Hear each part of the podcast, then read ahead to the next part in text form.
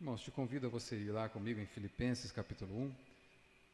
Vamos iniciar as exposições de Filipenses, capítulo de número 1.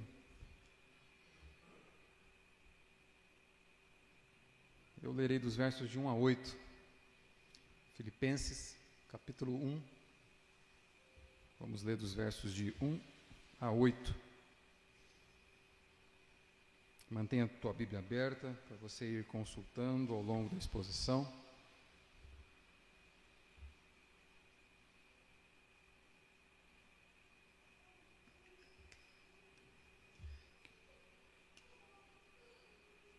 Que o Espírito Santo aplique Sua palavra em nosso coração nessa noite. Estamos juntos? Filipenses capítulo 1, verso 1. Diz assim a palavra do Deus justo e verdadeiro. Paulo e Timóteo, servos de Cristo Jesus, a todos os santos em Cristo Jesus, inclusive bispos e diáconos que vivem em Filipos. Graça e paz a vós outros, da parte de Deus, nosso Pai, e do Senhor Jesus Cristo. Dou graças ao meu Deus por tudo que recordo de vós, fazendo sempre com alegria súplicas por todos vós em todas as minhas orações, pela vossa cooperação no Evangelho desde o primeiro dia até agora. Estou plenamente certo de que aquele que começou boa obra em vós é, e há de completá-la até o dia de Cristo, Jesus. Aliás, é justo que eu assim pense de todos vós, porque vos trago no coração, seja nas minhas algemas, seja na defesa e na confirmação do Evangelho pois todos sois participantes da graça comigo, pois minha testemunha é Deus, da saudade que tenho de todos vós, na terna misericórdia de Cristo Jesus. Até aqui a leitura da palavra do Senhor, vamos orar mais uma vez.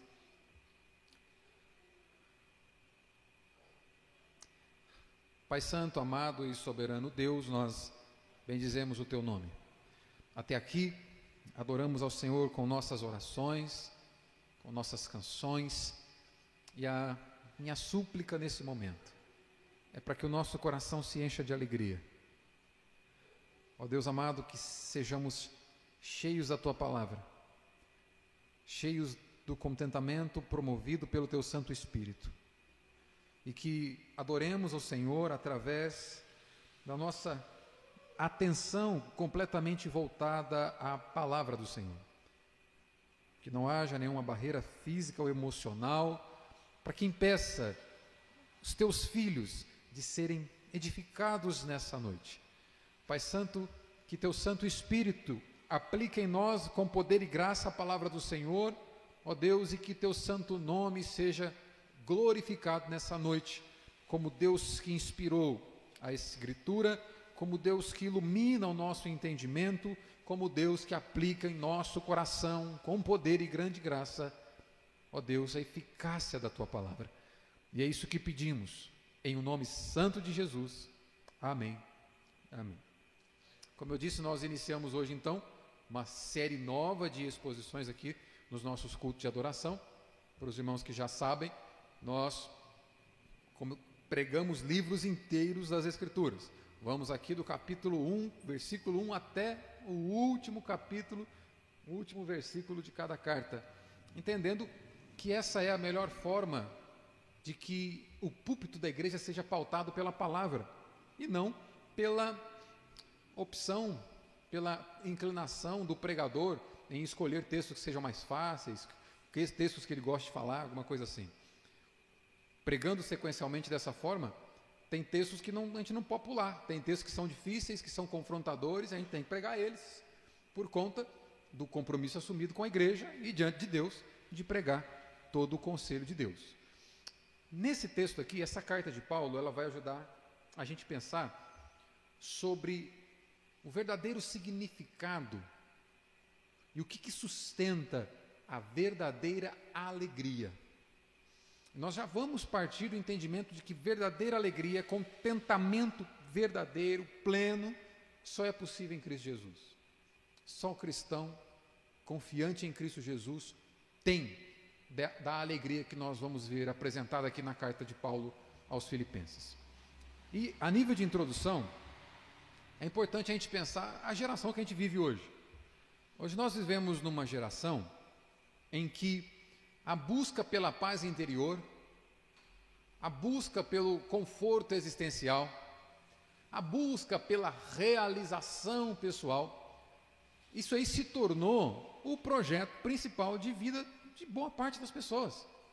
Há um comprometimento para que o indivíduo esteja priorizando o seu conforto existencial, a sua paz interior e a sua realização pessoal. E pessoas, na tentativa de alcançar essa tão sonhada paz interior, pessoas fazem uso de tudo que é tipo de recurso. Por exemplo, para alcançar paz interior, é comum vermos pessoas fazendo uso de toneladas de tranquilizantes, por exemplo. E não apenas o consumo de drogas é, é feito para que o indivíduo tenha essa paz interior ou conforto existencial, mas consolo existencial, mas também é, livros e livros, séries, filmes, é, documentários que busquem promover ou que prometam promover essa paz interior e esse consolo existencial, isso é consumido, vira moda. Livros se transformam em best-seller da noite para o dia, vende milhares de, de cópias porque fazem uma promessa. Você vai alcançar a tão esperada paz interior. Você vai alcançar a realização pessoal. E nós vivemos em uma geração em que as pessoas anseiam essa paz e anseiam essa realização pessoal, esse consolo existencial.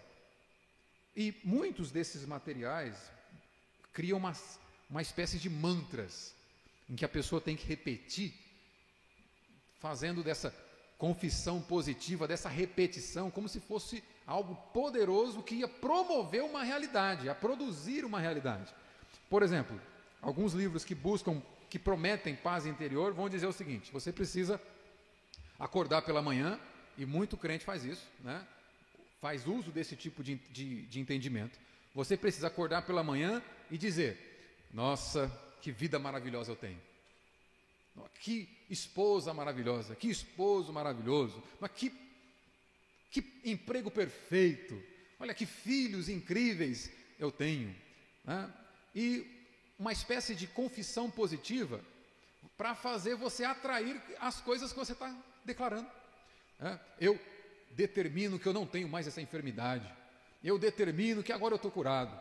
Eu declaro que agora é, a minha família é uma bênção. Olha só, tudo uma bênção. O grande problema é que essas coisas que deveriam funcionar como pacificadores da vida, né, para promover essa paz aí interior, mais atrapalha do que ajuda.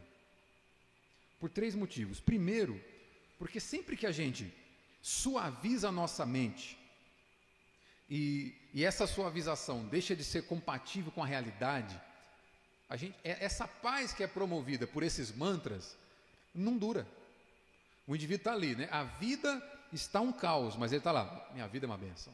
Minha vida é muito boa. Eu tenho o melhor emprego do mundo. Eu tenho a melhor família do mundo. Eu tenho a melhor carreira do mundo. E em volta é um caos. Então isso cria uma espécie de esquizofrenia social, sabia? A realidade é um caos, a realidade é problema, a realidade é dor e sofrimento, mas ele está ali. Que coisa linda, o trabalho é lindo, a vida é linda, é, tudo é lindo, tudo é maravilhoso. Ele cria uma espécie de mundo paralelo na cabeça, repetindo esses mantras, e não dura. Quando a realidade bate no indivíduo, ele cai sem qualquer rocha para se apegar, porque foi vendido para ele uma propaganda enganosa foi apresentada uma propaganda enganosa. Se você fazer uso dessas repetições, se você fizer ter esse tipo de comportamento, você vai atrair coisa boa. E tem crente que acha que isso é profetizar. Eu profetizo isso, eu declaro aquilo. Usa a tua palavra para você atrair aquilo que você precisa. E na tentativa de produzir um ambiente favorável, né, de paz interior e exterior, a pessoa cai nessa onda aí. Primeiro, é falso. Segundo, a segunda coisa que nós vamos ver, que é mais atrapalha do que ajuda, é que o maior destruidor de paz não pode ser removido com essa declaração positiva. O maior destruidor de paz se chama pecado. E não tem pensamento positivo que, que faz o pecado se afastar. Não dá. Somente a cruz de Cristo. Então não tem paliativo. Ou, é, ou você tem Cristo ou você não tem nada. Indo direto ao ponto, é isso que nós vamos aprender com Filipenses. E Cristo é muito mais que conforto existencial. Cristo é a mudança do cenário eterno da nossa história. Mas a terceira coisa, a única e verdadeira paz que deve ser chamada de paz e que o homem vai experimentar, a única verdadeira paz que você pode provar é paz com Deus. Todo o resto é ilusão de ótica. Ilusão. Paz verdadeira é somente aquela que o indivíduo prova com Deus. Então, se alguém deseja provar de conforto existencial, de paz interior, eu aconselho a você acompanhar com a gente a exposição de Filipenses até o final, porque é disso que vamos tratar. Vamos tratar de alegria verdadeira, de paz verdadeira. E Paulo já vai dizer para nós, em capítulo 4, verso 7, o seguinte: E a paz de Deus, que excede todo entendimento, guardará o vosso coração e a vossa mente em Cristo Jesus. Depois de apresentar um estilo de vida de acordo com o Evangelho de Cristo, na parte final da sua carta ele vai dizer: E a paz de Deus, que excede o entendimento humano, guarda o teu coração e a tua mente em Cristo Jesus. Essa pequena carta aqui de quatro capítulos vai nos ensinar muita coisa. Ela vai nos apresentar uh, a figura desse homem que descobriu a alegria verdadeira, apóstolo Paulo, esse homem que pode se considerar como o homem mais feliz do mundo e não porque as circunstâncias à volta dele está favorável para essa afirmação, ele se considera o homem mais feliz do mundo, não porque algo fora dele está como todos os seus planos realizados. Lembrando que quando Paulo escreve essa carta, ele está preso contemplando de frente uma possível morte por execução, dizendo para você ter paz. Esse cara que está escrevendo aqui. William Hendrickson, comentando essa introdução, ele vai dizer assim: E este homem que aprendeu o maior segredo da vida era um prisioneiro em Roma, olhando de frente sua possível morte por execução. Portanto, as razões por que se deve estudar a epístola aos Filipenses são as seguintes: primeiro, ele nos revela o segredo da verdadeira felicidade. Alguém quer saber o segredo da verdadeira felicidade? Te convido a ficar conosco até o final de Filipenses. Segundo, ele nos revela o homem que descobriu o segredo. Paulo descobriu o segredo da verdadeira felicidade. Isso aqui é muito mais eficaz do que livro de autoajuda e do que confissão positiva. Você vai ver isso. E terceiro, ele nos revela o Cristo que ensinou o segredo para Paulo. Mais uma vez, nós teremos um texto absurdamente centralizado na pessoa e na obra de Cristo. Já dando a chave para você do que é verdadeira felicidade. Ainda a nível de introdução, essa carta aqui, ela é a mais pessoal do apóstolo Paulo. Paulo vai abrir o coração. Ele vai expor seu coração amoroso ah, para aquela comunidade, para aquela igreja local dos filipenses. Ele demonstra grande alegria fazendo isso. Ah, algumas particularidades que a gente vai ver aqui, Paulo vai nos escrever, e com a carta aos Filipenses nós vamos poder entender que quando você sofre pelo Evangelho, olha só, sofrer pelo Evangelho, quando você sofre pelo Evangelho, isso pode esse sofrimento pode ser transformado em alegria verdadeira. Então, a alegria verdadeira passa pela necessidade de se sofrer pelo Evangelho. Nós vamos aprender isso aqui. Outra característica aqui é que nenhuma circunstância ao redor, ou nenhuma circunstância externa a nós, pode frustrar os planos soberanos de Deus. Paulo está preso, mas ainda assim, o Evangelho está livre e crescendo. Paulo está preso e o evangelho continua crescendo e salvando vidas. Nenhuma circunstância, nenhum desastre externo pode parar o evangelho de Deus. E a terceira particularidade aqui é que a alegria do cristão não depende das circunstâncias. Com a carta de Paulo aos Filipenses, nós vamos entender que não existe incoerência entre circunstâncias adversas, dificuldades, dor e sofrimento e fé verdadeira. A fé do cristão, a alegria do cristão, o contentamento do cristão não depende das coisas irem bem na terra. É isso que nós vamos aprender aqui. Dito isso, irmãos, olha comigo a saudação mais uma vez aí nos versos 1 e 2. O que, que nós podemos tirar daqui?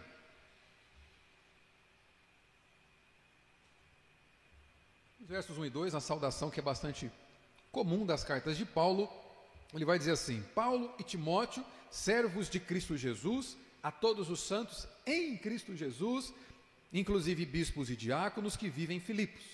Graça e paz a vós outros da parte de Deus, nosso Pai e do Senhor Jesus Cristo. Então, não há dúvidas aqui que Paulo é o autor da carta. O apóstolo Paulo, aquele que foi separado pelo próprio Senhor Jesus, é quem escreve essa carta.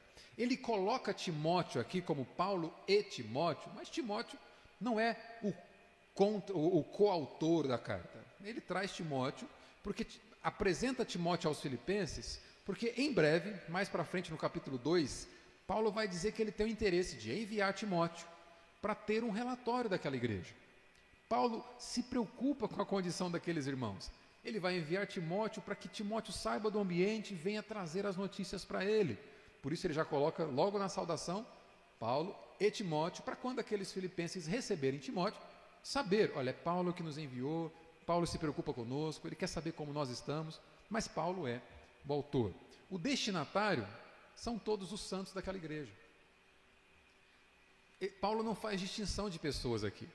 Quando ele diz todos os santos, incluindo bispos, incluindo diáconos, Paulo já nos mostra que o coração desse apóstolo, o coração de um verdadeiro líder, segundo o Senhor Jesus, não faz acepção, não tem hierarquia de pessoas mais importantes na igreja. Todos os irmãos filipenses ocupam o coração do velho apóstolo. Ele se preocupa com todos. Não se preocupa mais com os líderes do que com aqueles que, são, que chegaram mais cedo, né? chegaram depois. Não, ele ama todos aqueles irmãos. Ele se preocupa com todos eles. No verso 2, nós temos as bênçãos da carta, que também é bastante comum nas, nos escritos de Paulo. Ele diz assim: graça e paz. No verso 2: graça e paz a vós outros, parte de Deus, nosso Pai e do Senhor Jesus Cristo. Essas duas palavras recebem juntas, quando elas são colocadas juntas, graça e paz, elas recebem uma, um significado novo que só o cristianismo deu para essas palavras. São palavras que representam a saudação de duas nações diferentes, de duas grandes nações. Graça é a forma como os gregos se cumprimentavam. Era graça para bom dia, graça para boa tarde, graça para boa noite, graça, graça os gregos, os gentios, se cumprimentavam usando graça, graça.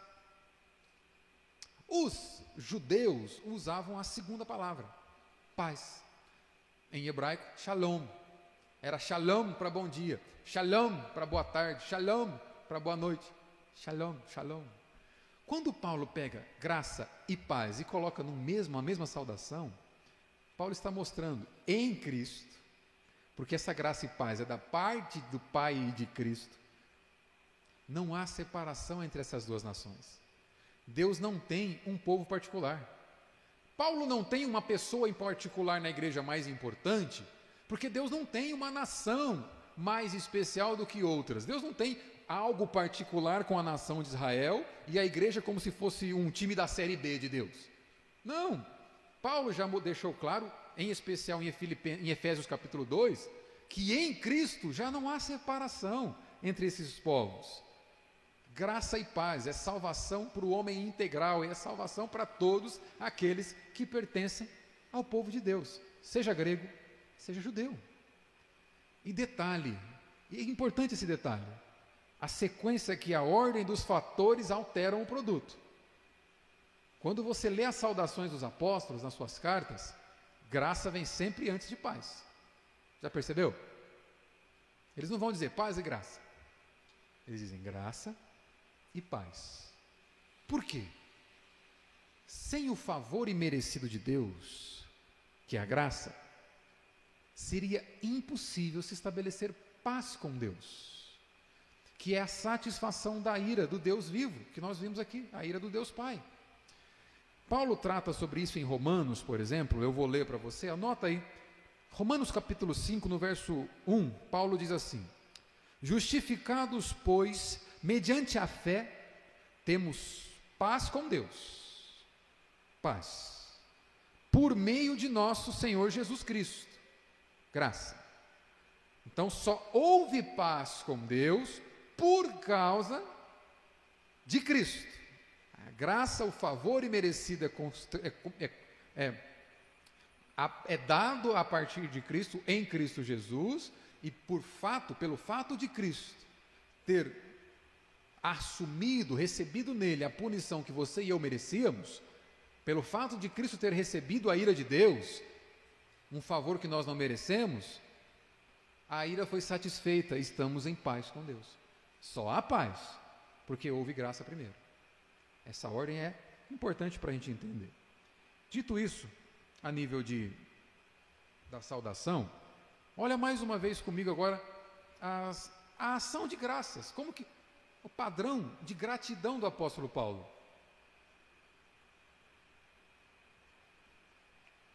Isso aqui é um padrão repetido nas cartas do Novo Testamento.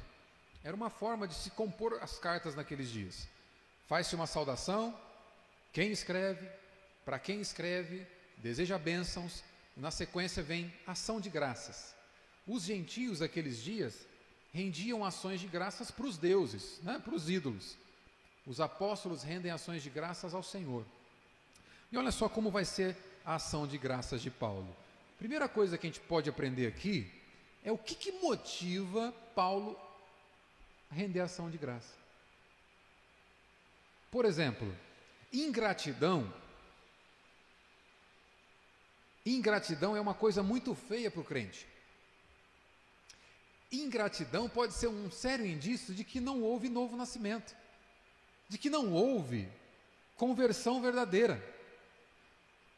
Isso já faz você e eu atentarmos o que, que levava Paulo a dar graças a Deus, e aí a gente começa a se questionar: será que nós damos graças a Deus pelo mesmo motivo que Paulo dava graças a Deus? Será que Deus recebe a nossa gratidão, o nosso louvor, como recebia da boca do apóstolo Paulo? Vamos ver, qual que a primeira coisa que motiva Paulo a ser grato são as suas memórias, as recordações que ele tem da igreja. Olha o verso 3 aí. Dou graças ao meu Deus por tudo que recordo de vós. As memórias que Paulo tem da experiência com aquela igreja, com aqueles irmãos, faz com que Paulo louve, entregue ações de graças ao Senhor. Pergunto para você: você acha que Paulo só teve boas memórias da plantação da igreja em Filipos?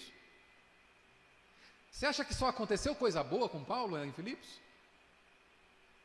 Certamente, quando ele olha para a história daquela igreja, muita coisa boa vem à memória dele. Por exemplo, ele vai se lembrar da conversão de Lídia. Lídia foi a primeira conversão ali na plantação daquela igreja. O livro de Atos diz que o Espírito abre o coração para que Lídia creia. Então, Paulo se alegra com a conversão de Lídia. Paulo vai se lembrar que foi nessa mesma igreja, na plantação dessa igreja, que aquela jovem, possuída por um espírito de adivinhação, foi liberta. Paulo vai se lembrar disso. Paulo vai se lembrar também da conversão do carcereiro e de toda a família dele. E isso certamente traz alegria para ele. Mas olha só, não tem só boas memórias aqui. Paulo está louvando a Deus, Paulo está entregando ação de graças a Deus por todas as recordações que ele tem. E irmão, irmã, essa igreja foi plantada debaixo de açoites e prisões. Nessa uma plantação dessa igreja, Paulo foi preso depois da libertação daquela jovem possessa, foi preso, foi açoitado, ele foi colocado no cárcere com os pés amarrar com os pés acorrentados. Apanhou muito.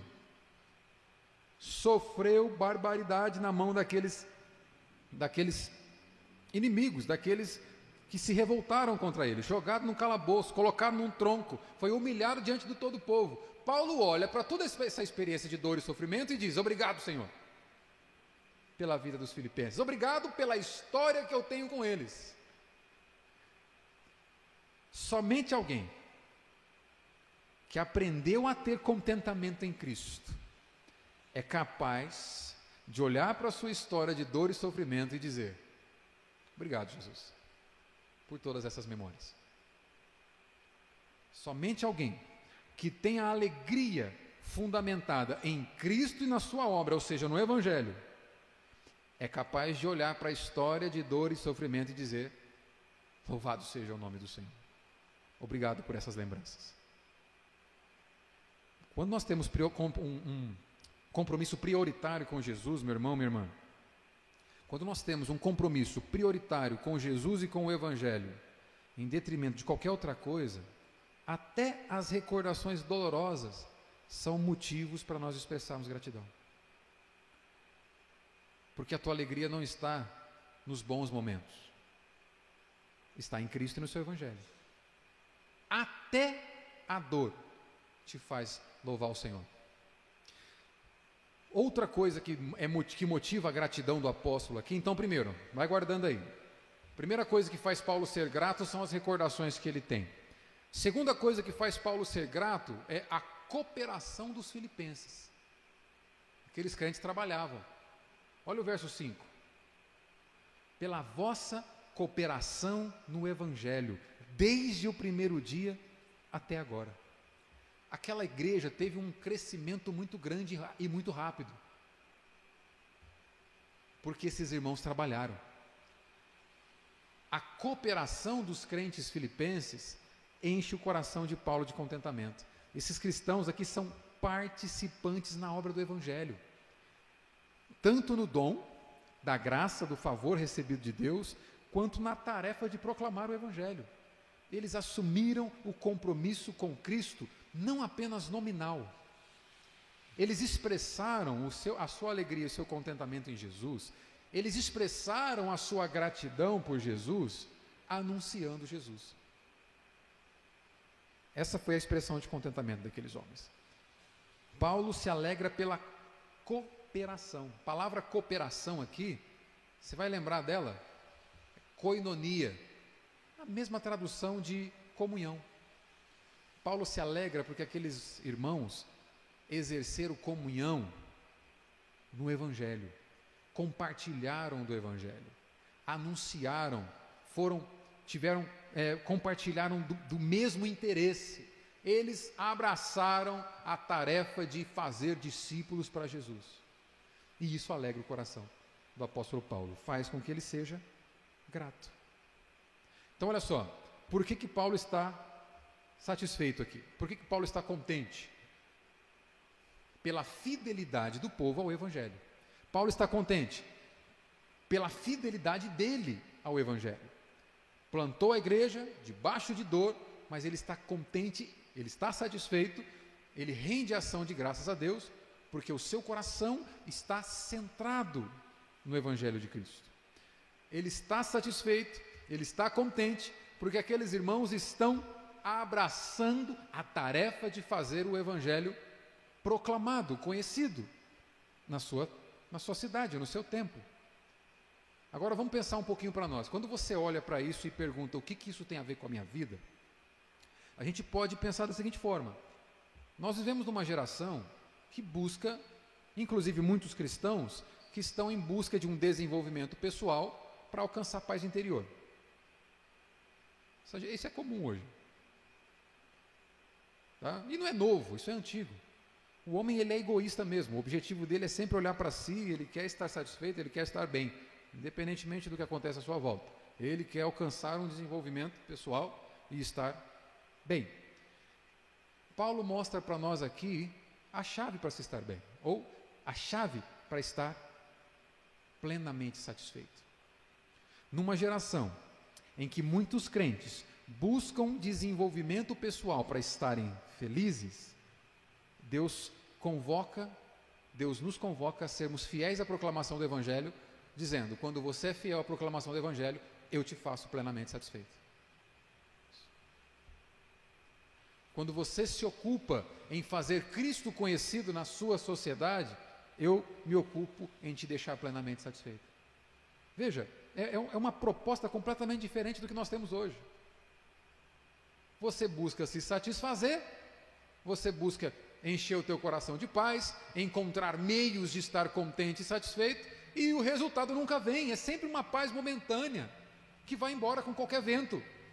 A paz que Deus está prometendo aqui, o contentamento que Deus está prometendo através de, da, dessa carta de Paulo, é o contentamento, a alegria que vem, e uma alegria duradoura, permanente em Cristo Jesus, que vem quando o crente assume o compromisso de fazer o seu Senhor conhecido. Isso o alegra. Paulo está preso, contemplando a própria execução de face, de frente, e ele está plenamente satisfeito por ouvir que os filipenses estão pregando o Evangelho. Somente alguém que tem a vida centralizada em Cristo Jesus é capaz de ter esse tipo de alegria.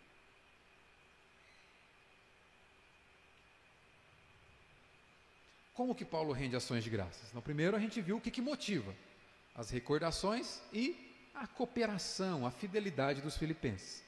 Segunda coisa que a gente vê aqui, como que Paulo rende ação de graças? O que, que ele faz? Primeira coisa que ele mostra aqui é que ele faz súplicas contínuas e alegres. Olha o verso 4. Fazendo sempre com alegria. Como que Paulo rende ações de graças? Primeiro, de forma contínua e alegre, com alegria, fazendo sempre com alegria. Paulo é um obreiro incansável imparável. Paulo não se cansa, ele está preso, mas o coração dele está focado não em si mesmo, não nas suas próprias necessidades, mas na vida e na necessidade das outras pessoas. Ele está preso e o seu coração está focado em ver o Evangelho de Cristo crescendo, alcançando outras vidas.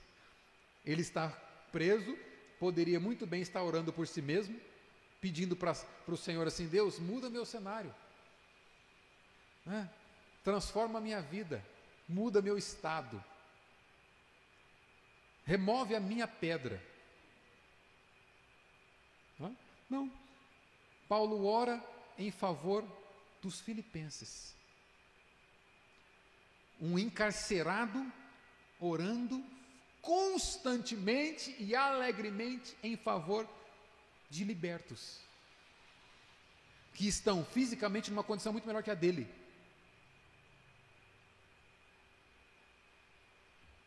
Paulo é um obreiro incansável, ora sem cessar, o tempo todo.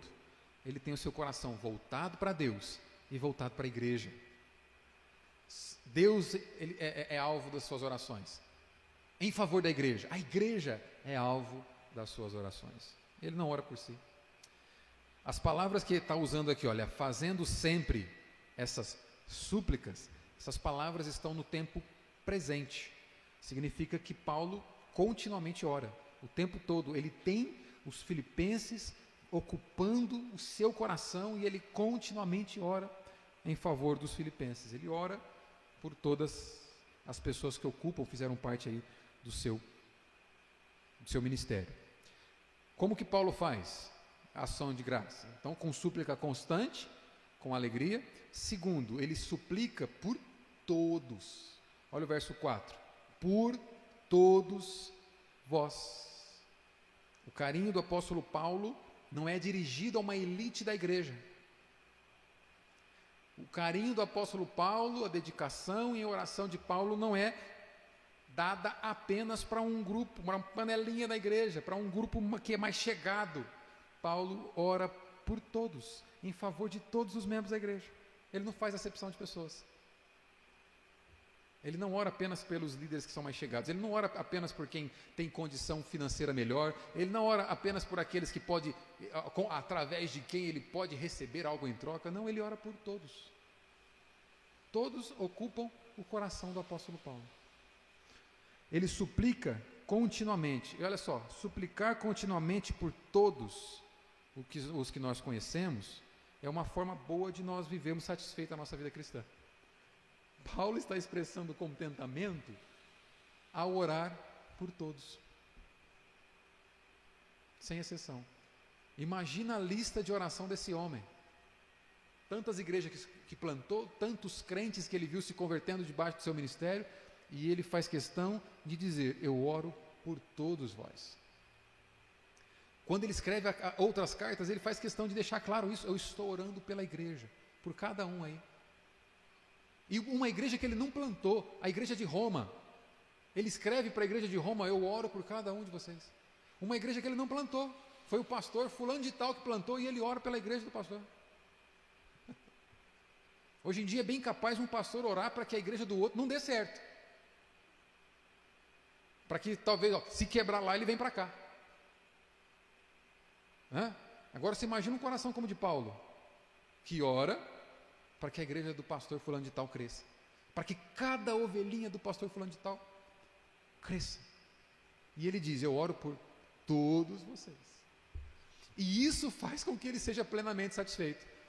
Não tinha rivotril. O que é que a gente toma para tranquilizar? Eu não conheço.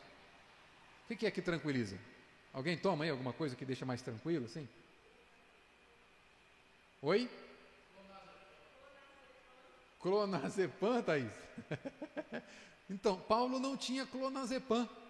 Sabe o que ele usava para acalmar? Ele orava por cada membro da igreja.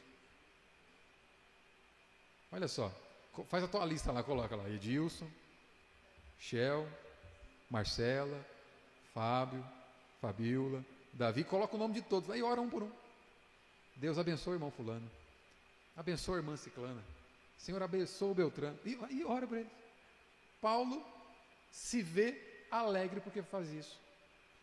Ele rende ação de graça, orando por todos, de forma alegre. O que mais? Ele faz essas súplicas em todas as suas orações. Olha o final do verso 4: Em todas as minhas orações. O sentimento de gratidão está presente aqui no coração de Paulo, transborda de tal forma que todas as suas orações são permeadas dessa gratidão. E aqui, irmão, irmã, alguém tem problema de ansiedade aqui? Alguém tem? Aleluia, seja corajoso. Pode ser, pode ser sincero.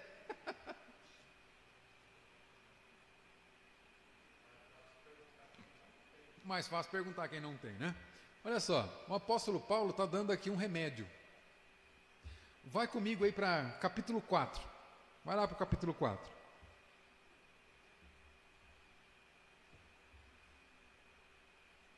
Olha aí o verso 6 e 7.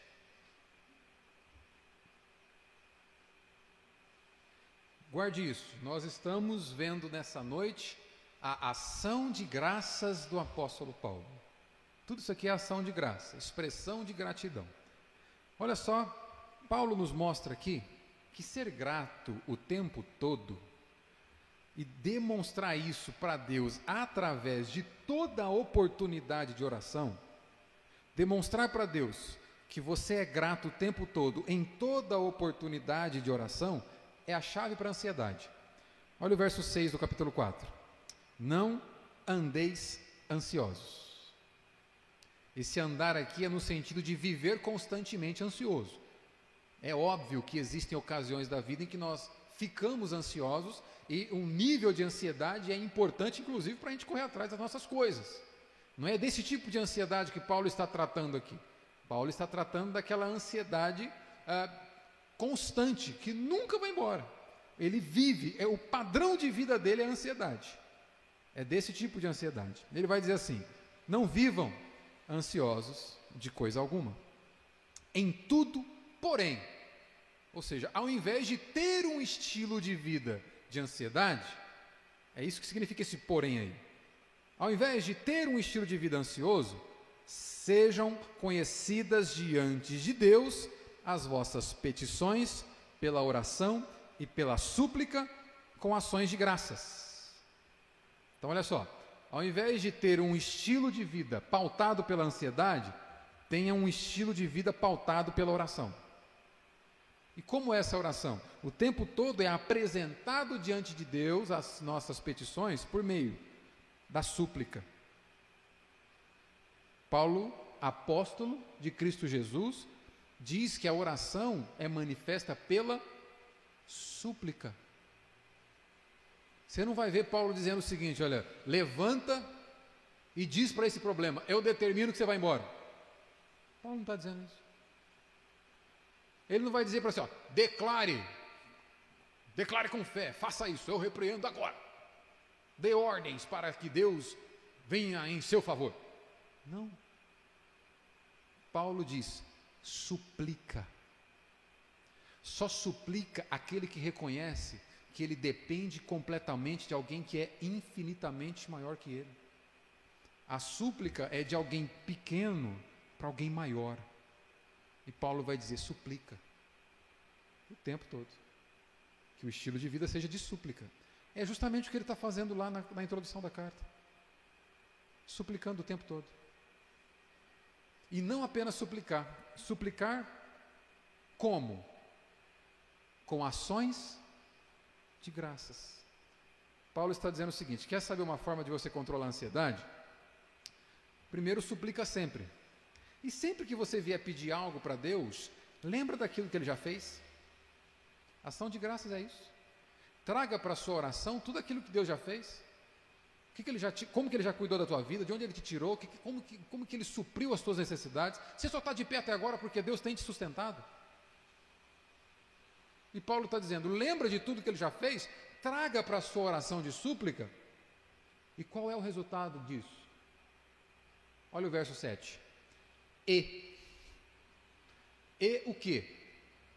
E a paz de Deus, que excede todo entendimento, guardará o vosso coração e a vossa mente em Cristo Jesus.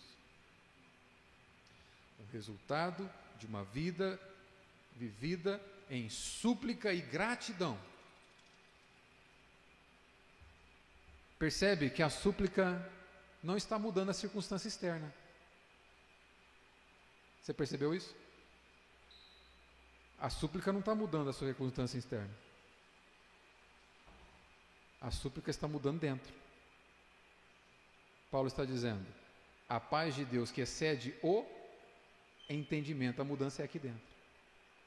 Guarde o seu coração e a sua mente em Cristo Jesus. O externo pode estar uma pindaíba desgraçada. O crente está de pé. O crente está satisfeito. O crente está contente, porque é uma paz que excede o entendimento. Não é uma paz momentânea que vem daquela confissão positiva. Não, isso não está acontecendo. Isso não está acontecendo. Não está acontecendo. É só é bênção, é bênção, é bênção, é bênção. Não, não é isso. É a paz que vem de um coração que confia que o Senhor é suficiente para ele. Essa paz. Caminhando para o final, quase terminando, nós vemos no, no verso 6 uma certeza, uma convicção que o apóstolo Paulo tem. Agora volta lá para o capítulo 1, verso 6.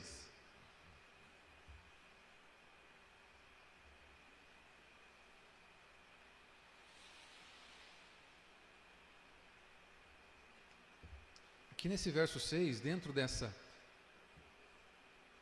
dessa convicção que gera ação de graças, Paulo tem certeza da redenção da igreja.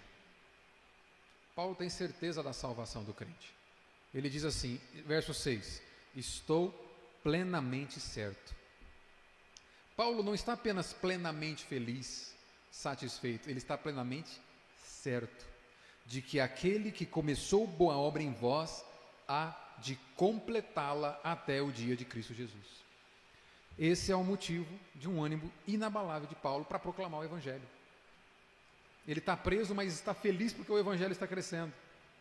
Pelo fato da salvação ter começo, meio e fim no Senhor, a fidelidade de Deus mantém Paulo proclamando fielmente o Evangelho, mantém Paulo satisfeito por ver o Evangelho crescendo, Porque a satisfação de Paulo está na certeza de que Deus que começa salvar o seu povo é fiel para levar a cabo esse plano de redenção do seu povo.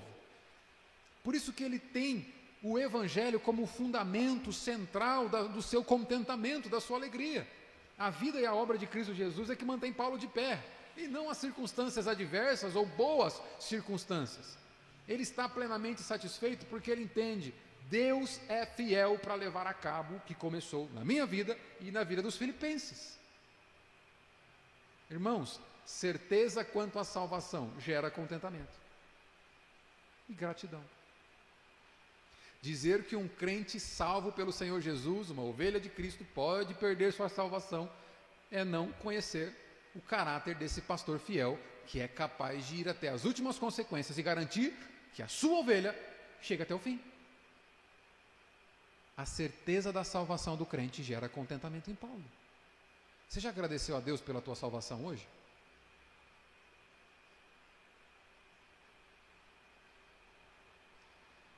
Em casa, nós estamos estudando as resoluções do Jonathan Edwards. Então, às vezes a gente senta no café da manhã ali e a gente lê uma resolução, duas resoluções por dia. E uma das resoluções que mais me marcou foi Jonathan Edwards dizer o seguinte: Sempre que eu sentir uma dor, meditarei na dor do inferno. E me alegrarei com o fato de que nunca estarei lá. São homens que têm muita coisa para nos ensinar. Paulo está certamente acorrentado a um soldado romano. Ele está com o pé preso em um soldado romano. E ele tem soldados vigiando ele. Está preso. Passando necessidade. É por isso ele vai escrever essa carta para expressar a gratidão que ele teve, porque os filipenses mandaram suprimentos para ele, estava passando necessidade, estava sofrendo. Estava sofrendo. Mas por ter certeza de que ao término dos seus dias na terra, ele desfrutará da glória do seu redentor por toda eternidade, isso faz com que ele se alegre. Nós vamos ver nos domingos a seguir aqui. Paulo vai dizer o seguinte: olha, eu preferiria partir e estar com Cristo, que é incomparavelmente melhor. Isso é convicção. A convicção da sua salvação, a convicção da fidelidade de Deus mantém Paulo satisfeito. E por fim, esse contentamento se demonstra aqui nas expressões de amor e de saudade que o apóstolo Paulo tem. Olha o verso 8 aí. Pois minha testemunha é Deus, da saudade que tenho de todos vós, na terna misericórdia de Cristo Jesus. Saudade que tenho de todos vós, na terna misericórdia de Cristo Jesus. Um detalhe interessante para você entender esse texto: a palavra que é traduzida por saudade aqui no original, ela usa para se referir aos órgãos superiores, as entranhas superiores do indivíduo. Pulmão, fígado e coração, as, as entranhas superiores aqui, esses órgãos superiores. Os gregos acreditavam que aqui estavam os afetos, as emoções do indivíduo. Paulo está dizendo o seguinte: olha, eu tenho entranhados afetos por vocês. O mesmo afeto de Cristo Jesus, a mesma compaixão de Cristo Jesus é a que eu tenho por vocês. Aí quando você pergunta o que, isso tem a ver com a minha vida, eu, eu também posso perguntar para você: você se vê amando a pessoa que está do seu lado da mesma forma como Jesus ama ela? Ou da mesma forma que Jesus ama você?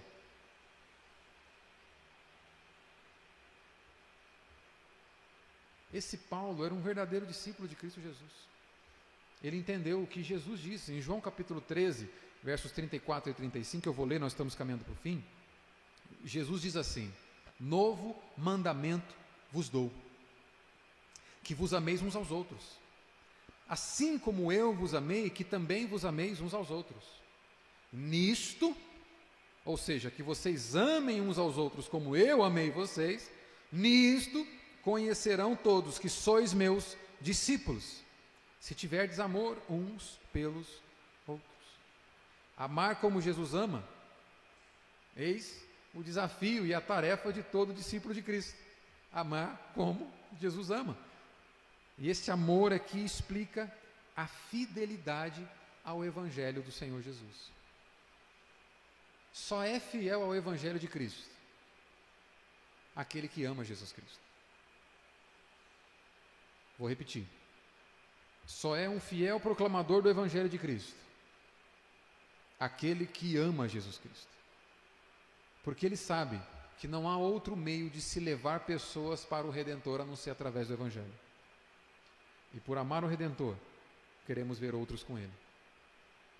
Por amar o Redentor e provar do amor do Redentor a nossa vida, queremos ver outros provando desse amor. Só vai pregar o Evangelho quem ama Jesus.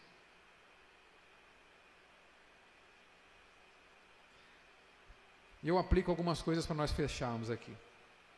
Primeiro ponto de aplicação aqui, meus irmãos e irmãs, a gente precisa nutrir continuamente o sentimento de gratidão em nossos corações, assim como Paulo nos ensina aqui.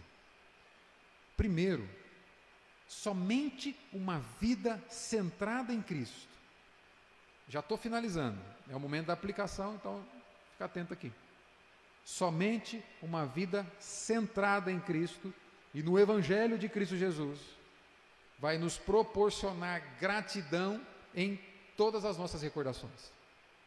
Paulo é grato pelas suas recordações porque o seu contentamento não está na vida boa na terra.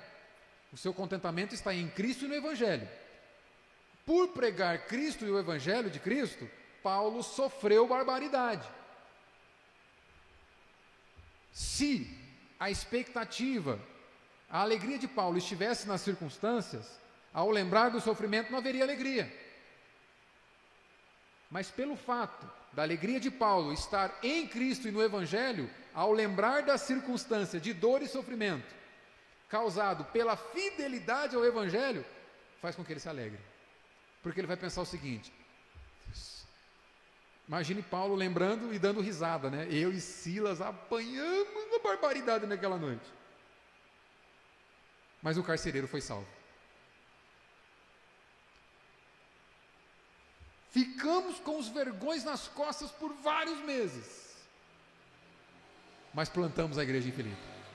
E o cara se alegra. Somente uma vida centrada no Evangelho vai fazer você se alegrar quando a dor vier ou quando a lembrança ruim vier. Segundo ponto aqui, precisamos ter o mesmo compromisso que Paulo tinha com vida de oração. Ele diz que ora sem cessar. E olha só, eu duvido que você não tem motivo de oração. Quando a gente diz que a gente não tem pelo que orar, é auto-engano, é mentira, é uma calúnia. Quantas pessoas você conhece na sua vida? Pronto.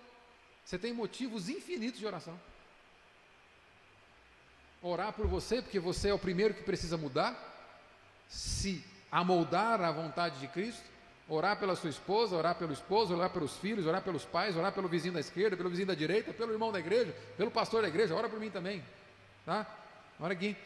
Ora pelo irmão, leva a listinha lá, entra lá no, no, grupo do WhatsApp da igreja. Eu vou orar agora por esse irmão aqui. Começa, não vai faltar. Irmão, eu duvido que você não tem motivo para orar. Paulo prova de contentamento porque ele está o tempo todo diante de Deus, orando por cada irmão da igreja. Terceiro, lembrar do cuidado providencial de Deus nos mantém gratos diante da Sua presença. Lembra do que Deus já fez por você até aqui. Isso vai te manter grato toda vez que você for pedir alguma coisa. Gratidão cai bem para o crente. Ingratidão é coisa de incrédulo. Lembra do que ele já fez. Por fim, não seja apenas um ouvinte do Evangelho. Eu disse que quem ama Jesus prega o Evangelho. Você percebeu por que eu estou expondo Filipenses, né? Quem ama Jesus prega o Evangelho de Cristo Jesus. Não seja mero ouvinte do Evangelho. Se você é alguém que foi alcançado por essa graça redentora do nosso Redentor, do nosso Salvador, seja como aquele mendigo que encontrou pão e conta para os outros onde encontrar pão de graça. Amar a Cristo faz com que assumamos compromisso com o Evangelho de Cristo. Por amor. Você quer que outros conheçam o amor que você prova nele. Assuma o compromisso. Você só foi resgatado porque Cristo assumiu o compromisso com o resgate da sua alma. Ele foi até as últimas consequências. Nós vamos ouvir do apóstolo Paulo aqui em outros momentos. Tenham o mesmo sentimento e atitude no coração de vocês que Jesus teve. Jesus foi até última, as últimas consequências para resgatar você. Então, no seu relacionamento interpessoal, faça isso. Mas lembre-se o que Cristo fez para mudar o seu status de relacionamento com Deus. Para te tirar do império das trevas e para transportar para o reino dele, ele foi até as últimas consequências. E última consequência se chama morte e morte de cruz. A morte do Filho de Deus é a morte que você não vai precisar enfrentá-la. Para que você tenha uma vida